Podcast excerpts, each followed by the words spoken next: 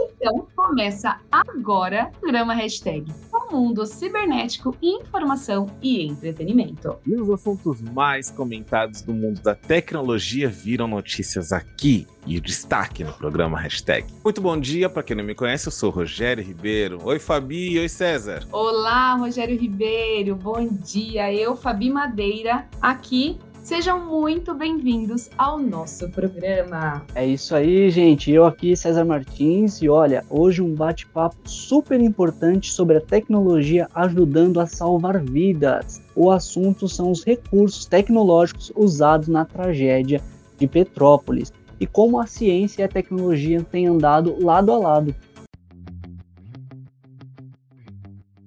Nós temos comentado bastante sobre muitas né, dessas coisas que estão acontecendo, e é claro que não poderia faltar notícias referente ao nosso dia a dia. Né? Sempre aqui nós estamos trazendo informações do quanto a tecnologia ela nos ajuda, quanto ela pode nos auxiliar em qualquer e diversas situações do nosso dia a dia, né, Fabi?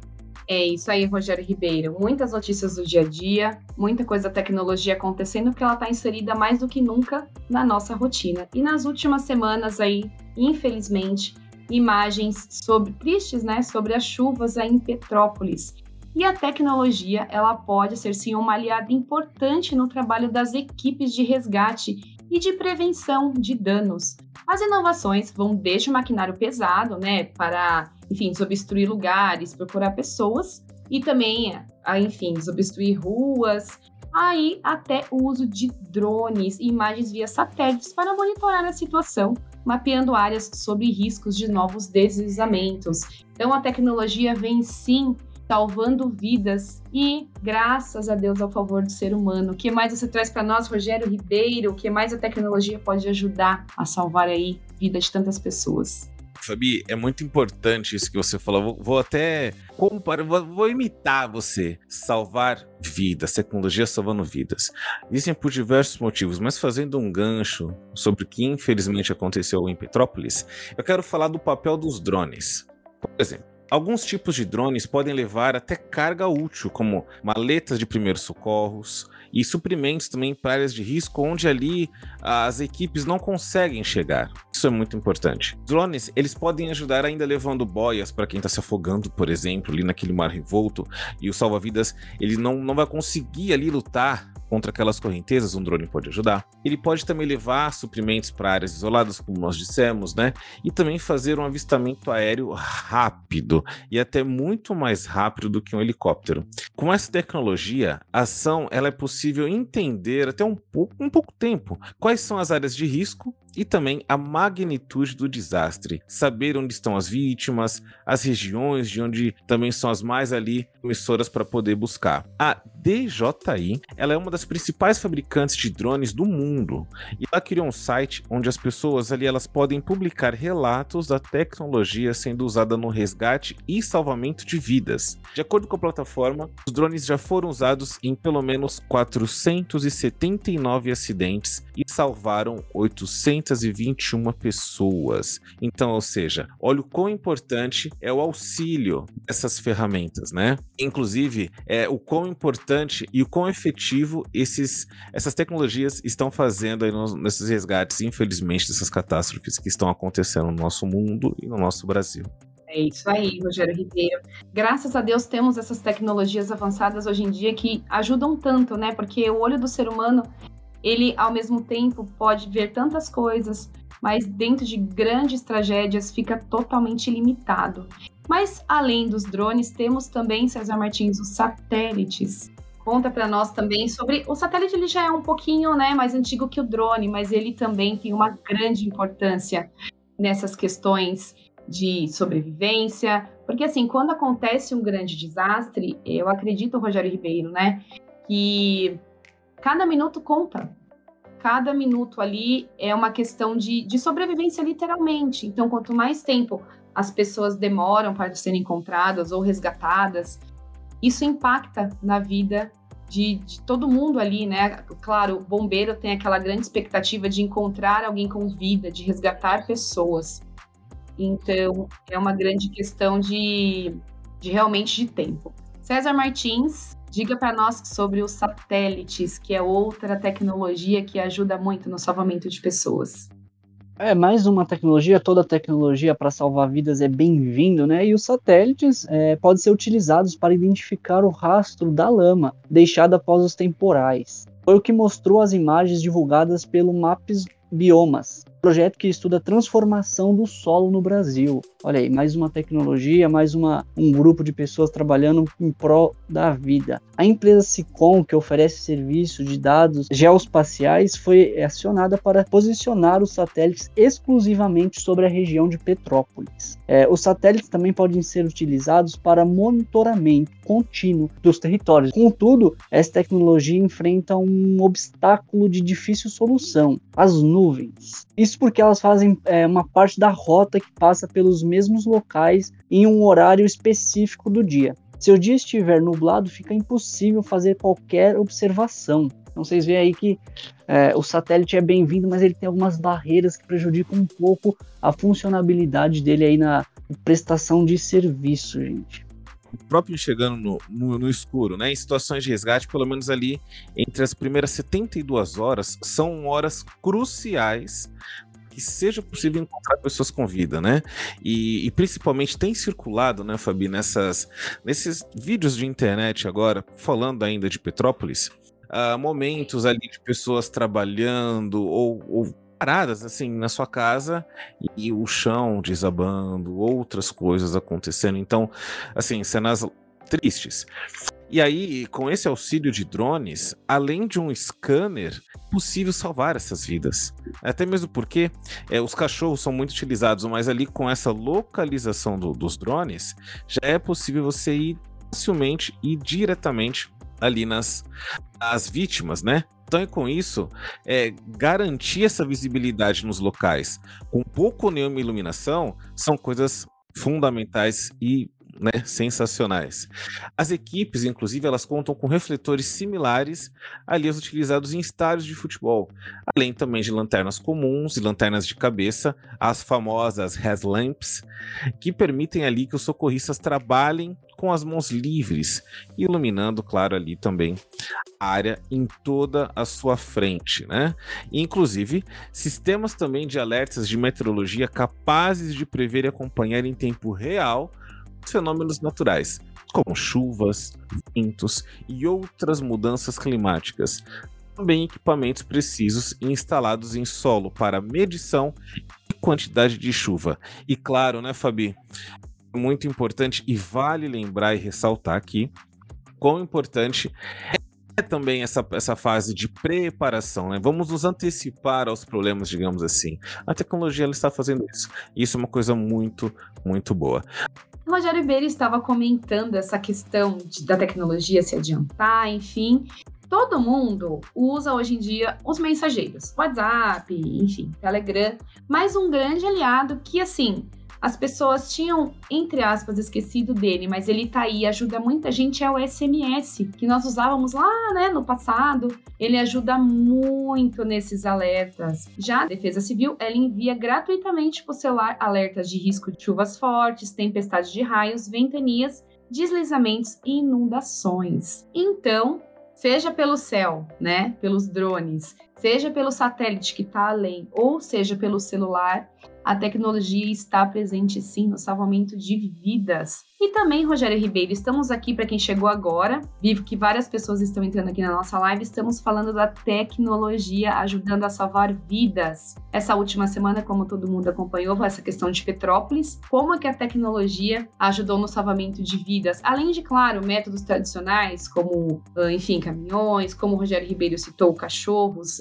cães farejadores. Então, tem toda essa questão aí. Mas é, há também uma outra vertente, Rogério Ribeiro, da tecnologia nos hospitais. A inteligência artificial está super presente. Em outros episódios do hashtag trouxemos várias inovações que estão acontecendo Brasil e mundo afora. Então a tecnologia, a inteligência artificial já está aí presente em cirurgias. Daqui a pouco, sim, robôs estarão operando humanos. Isso é uma condição que vai acontecer e não vai demorar muito. O que, que você acha dessa tecnologia, Rogério Ribeiro? Você confiaria? Você acha que vai demorar muito tempo isso acontecer? Vamos, vamos, vamos trazer os Jacksons aqui, vamos ser futuristas. Em quanto tempo você acha que isso pode acontecer?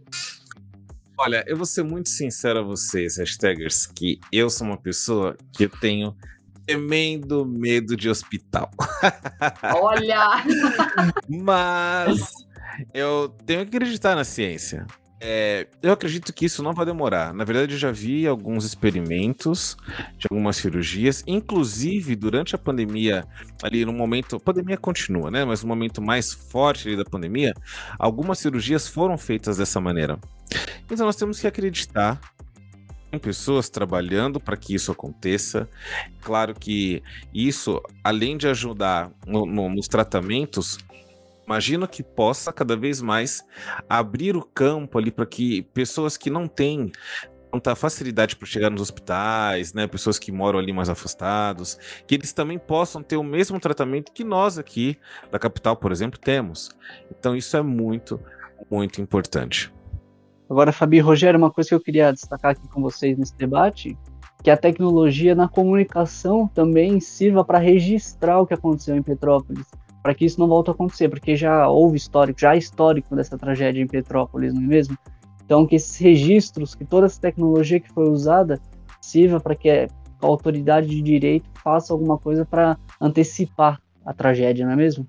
Com certeza, eu acho que é isso. A tecnologia tem que trabalhar e a antecipação de tudo isso é o que vai fazer a grande diferença. Espero que a semana que vem tenhamos boas notícias com relação a Petrópolis a tecnologia fazendo aí com que diminua né, o número de mortes, como eu e o Rogério Ribeiro citamos, a questão de resgate eh, de pessoas é o que faz a diferença no número aí de vítimas. Então, que a semana que vem podemos voltar com muitas notícias boas sobre essa questão da tecnologia versus salvamento de pessoas. Então, vamos direto, aproveitando falando em novidades e notícias, nosso hashtag tá on.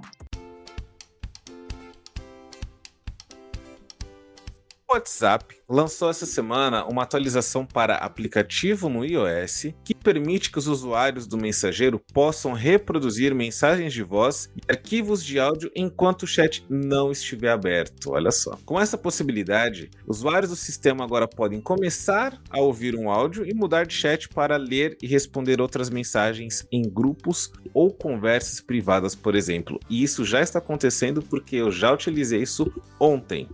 Muito bom! A novidade chegou para todos os usuários de iOS e já está disponível, como o Rogério Ribeiro já disse, né? A atualização no aplicativo meu também atualizou ontem, eu achei super interessante. O, o recurso chega logo após o WhatsApp apresentar várias funções importantes, como a capacidade de pausar e retomar a gravação de uma mensagem de voz. E você também tem agora a disponibilidade de ouvir antes de enviar, porque antes não dava, né? Só apagando e gravando novamente. Agora não, você pode gravar, pausar, ouvir e depois enviar. O WhatsApp está aí se reinventando. O WhatsApp sempre atualizando para facilitar a nossa vida, porque você grava, manda e depois fala, nossa, errei, tem que apagar e gravar tudo de novo. E olha só, a versão atual, a 22.2.75, também trouxe mais praticidade para o aplicativo no iOS 15.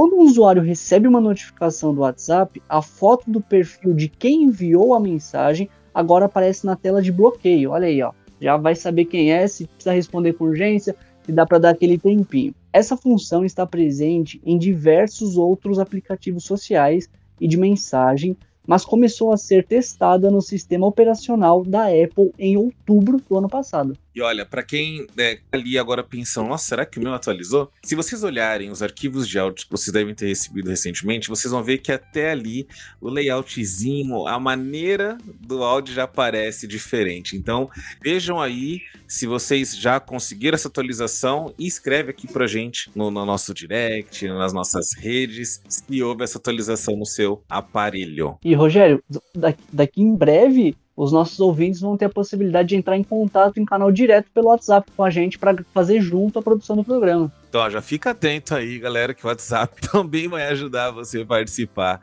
do nosso programa hashtag. Anota aí, é o 119. Brincadeira, gente, ainda não, calma.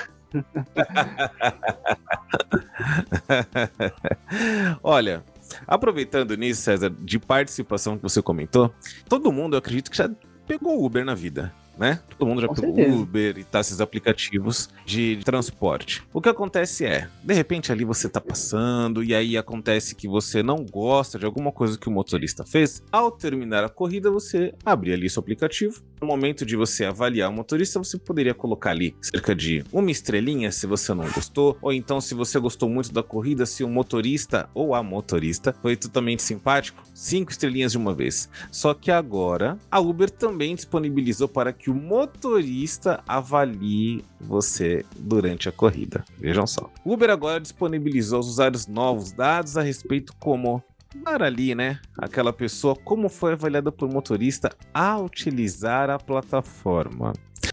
Você já deu uma avaliação de uma estrela? Algum motorista da Uber? Olha, Rogério Ribeiro, confesso que não. confesso que não, graças a Deus, os Ubers que eu peguei Aqui que eu não moro em São Paulo, né? Pra quem não sabe, eu moro em Jundiaí. Os Ubers de Jundiaí não são de Jundiaí, é super engraçado. Às vezes eu falo, olha, mas esse caminho tá muito comprido. Aí a gente vai conversando no caminho, é super interessante isso. E eles são super simpáticos, geralmente eles são de cidades vizinhas. E, e aí a gente vai batendo aquele papo e acaba que eu dou cinco estrelas sim, viu? O pessoal é bem simpático, eu gosto bastante. E Rogério Ribeiro, com essa novidade, você pode ver como são distribuídas as notas sobre o seu desempenho como passageiro. Então, fiquem ligados, viu? Ou seja, quantas vezes você levou cinco ou uma estrela do motorista, por exemplo. Ou seja, agora você pode ver aí. Não, eles não vão especificar em qual corrida, mas você vai conseguir ver a sua nota. Então fique ligado, né? E você, Rogério Ribeiro? Já deu aí uma estrelinha para algum motorista? Como é que funcionou a história? Olha, sempre que eu posso, eu dou cinco estrelas para todo mundo, seja no Uber, seja no, no iFood, tudo para poder ajudar ali também o prestador de serviço, porque um serviço fácil, né? E vale lembrar que não é possível, como eu disse anteriormente, identificar exatamente em qual corrida gerou qual nota. Você vai ter sua nota lá, mas você não vai saber exatamente de quem. Recentemente modelada, a central de privacidade tem ainda detalhes sobre os seus dados pessoais expostos aos motoristas. A sua atividade no Uber Eats, olha o Uber Eats aí de comida, que fome, é até o mesmo. Aí tem até mesmo a opção para você excluir o seu perfil em definitivo.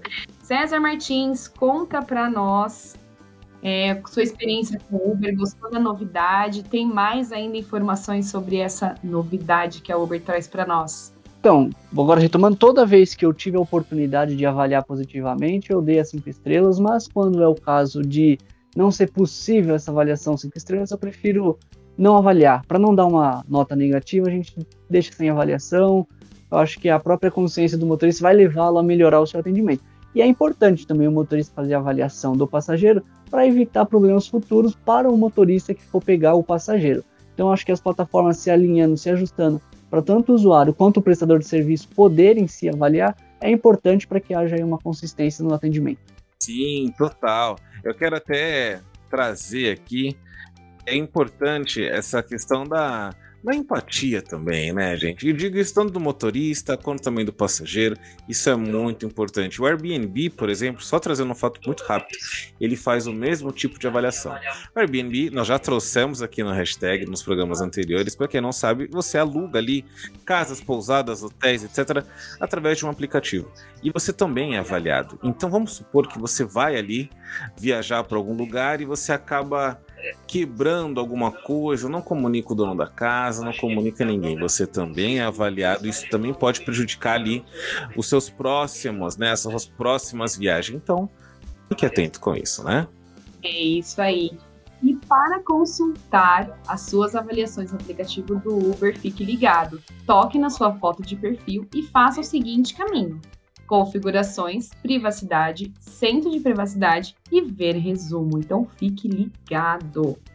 Ah, e em seguida também tem ali o item de avaliações. É para você saber também a distribuição das notas e conferir essas informações, que talvez não estejam ali totalmente atualizadas caso você não tenha feito uma viagem muito recente.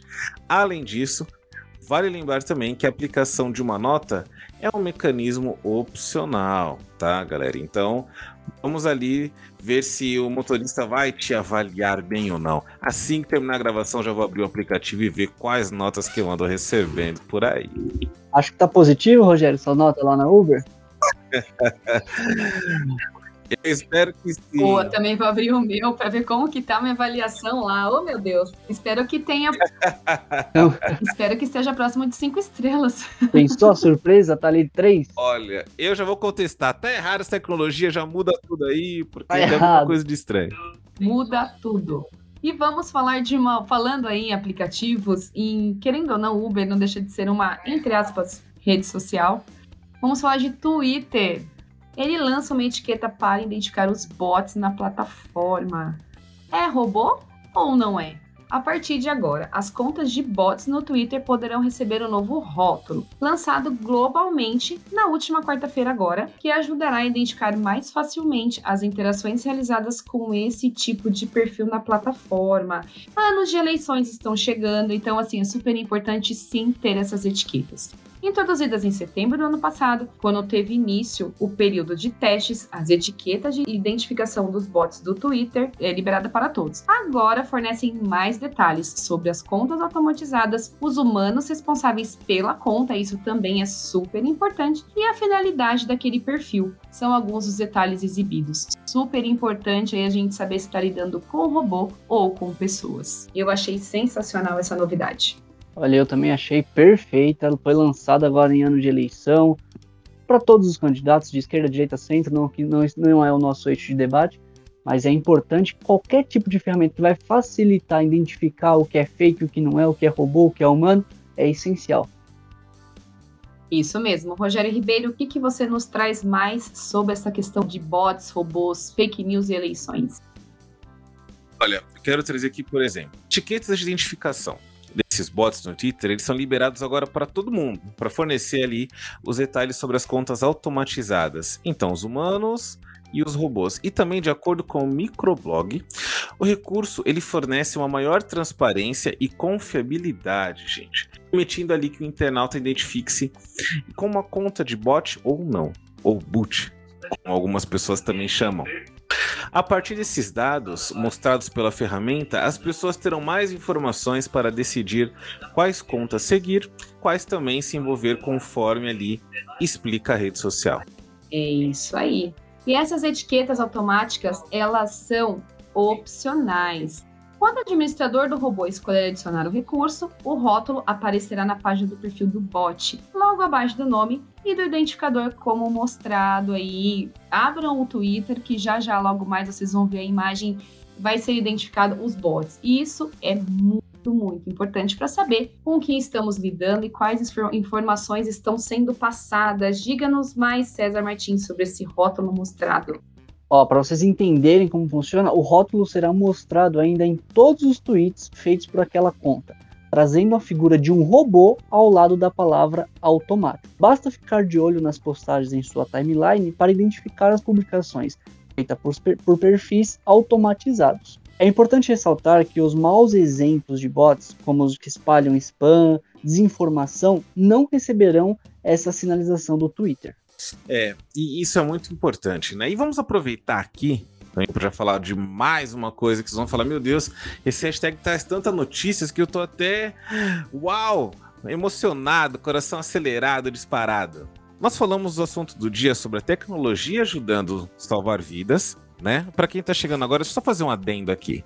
Entraram já mais pessoas na nossa live, então muito obrigado para todos vocês que estão chegando agora aqui na nossa live da hashtag. Para vocês que não sabem, nós estamos gravando aqui mais um episódio do nosso programa e aqui nós trazemos tecnologias que auxiliam você no seu dia a dia e também novidades que acontecem no Brasil e no mundo.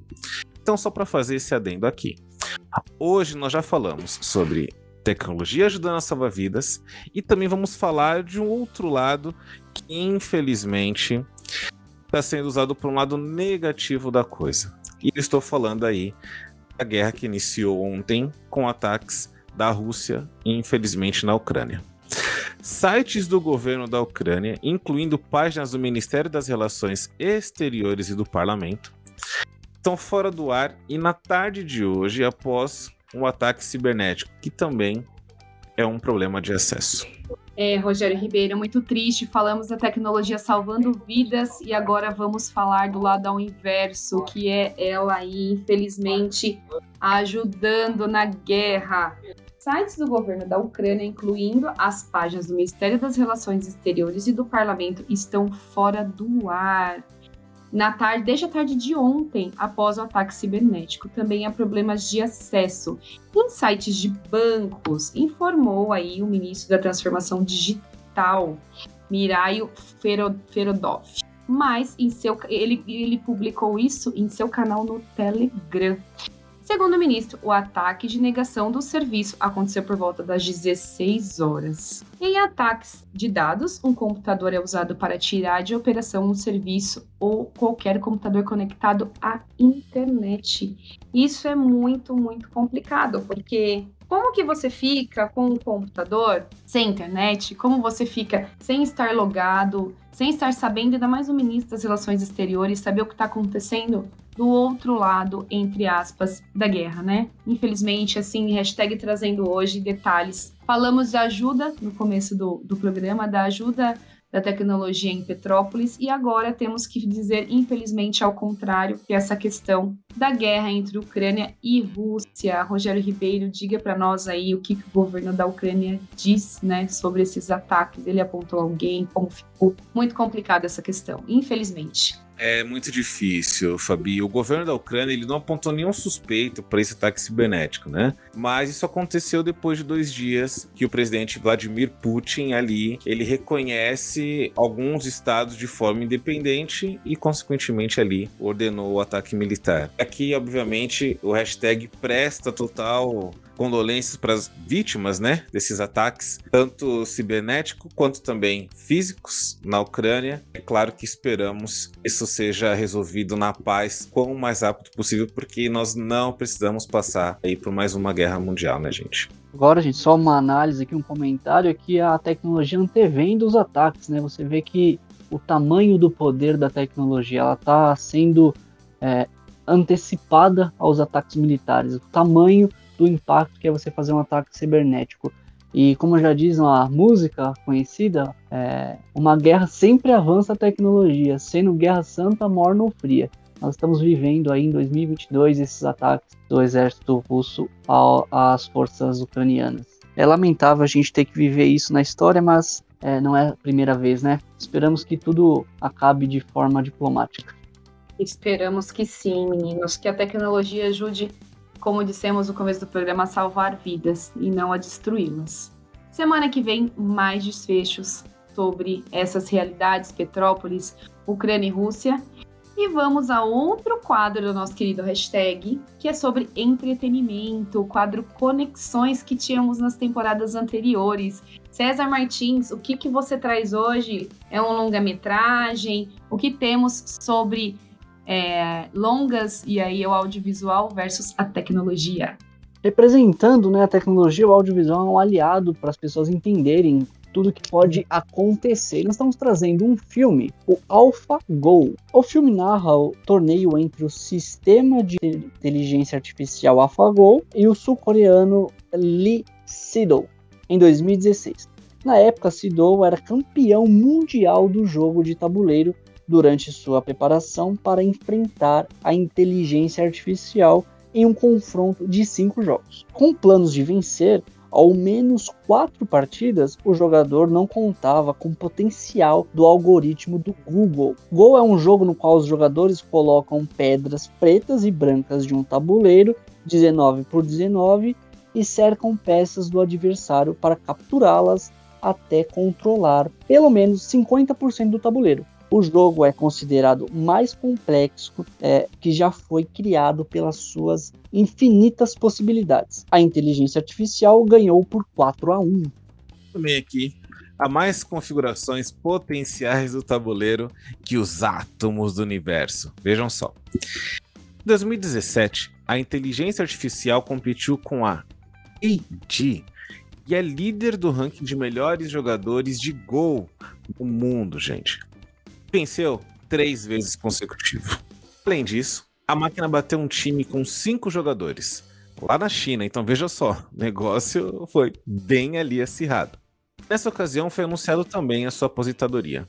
Mas mesmo com a aposentadoria do AlphaGo, a DeepMind fez ali bom proveito das tecnologias que desenvolveu graças ao jogo de tabuleiro. Então vejam só, galera. Olha, não basta ali você ser expert em jogo, precisa vencer a máquina, né? Sempre vai ter essa batalha, você acha, Fabi? Máquina e humanos? Eu acredito, Rogério Ribeiro. Os algoritmos estão com tudo, as combinações matemáticas são rápidas, precisas.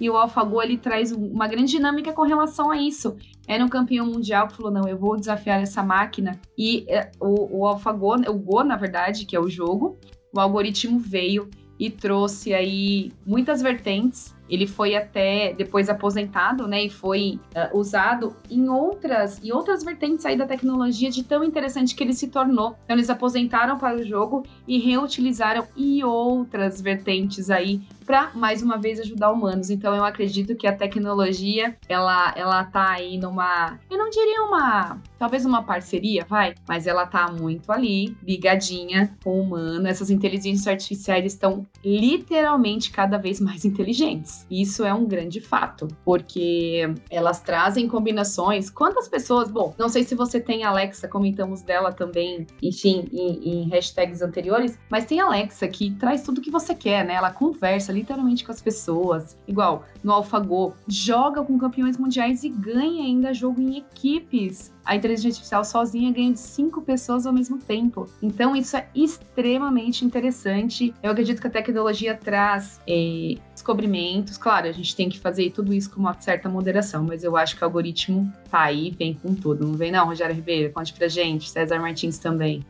Pode falar, César. Pode falar. Vocês topam uma partida contra o grande algoritmo, o grande jogador? Vocês acham que dão conta aí? Se a gente montar o nosso grupo do hashtag contra a equipe do algoritmo, será que a gente vence? Olha, dependendo do jogo, eu topo, hein? Dá pra arriscar, hein? Vai ser pelo menos divertido. Vai ser divertido.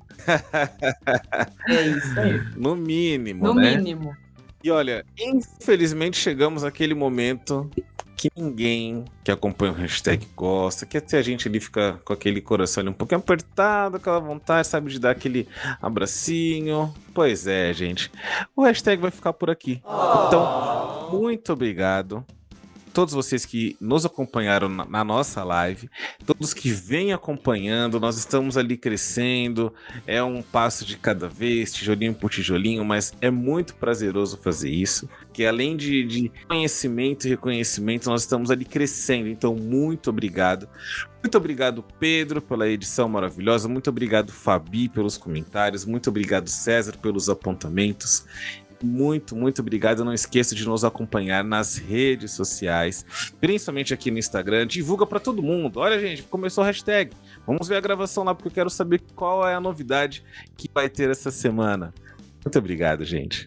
Muito obrigado a todos que entraram na nossa live, que nos acompanha. Como o Rogério disse, estamos muito felizes que o hashtag está crescendo cada dia mais. Agora uh, tivemos aí essa questão de mostrar os batidores, de ter as lives, então ver nossa carinha faz toda a diferença. Siga-nos nas redes sociais. Perdeu aqui algum. Ai, nossa, eu queria ter ouvido lá do começo. Enfim, indique para as pessoas. Vai lá no seu streaming de áudio e nos ouça. E muito obrigada a todos que entraram aqui. Tô vendo que várias pessoas Estão subindo corações aqui, curtidas, estamos extremamente felizes. Muito obrigada. E como o Rogério Ribeiro citou, a semana que vem, terça ou quarta-feira, abrimos uma nova live, gravamos o episódio e na sexta-feira ele está quentinho para vocês lá nos streams de áudio. Nos acompanhem. Muito obrigada a todos. César Martins, Rogério Ribeiro, muito obrigada, meninos. Obrigado, Fabio Rogério. Semana que vem tem mais. Quem tá pelo Instagram, obrigado também pela paciência de esperar pela conexão que estava um pouquinho instável hoje. Quem acompanhando pelo áudio, muito obrigado. Até semana que vem. Tchau!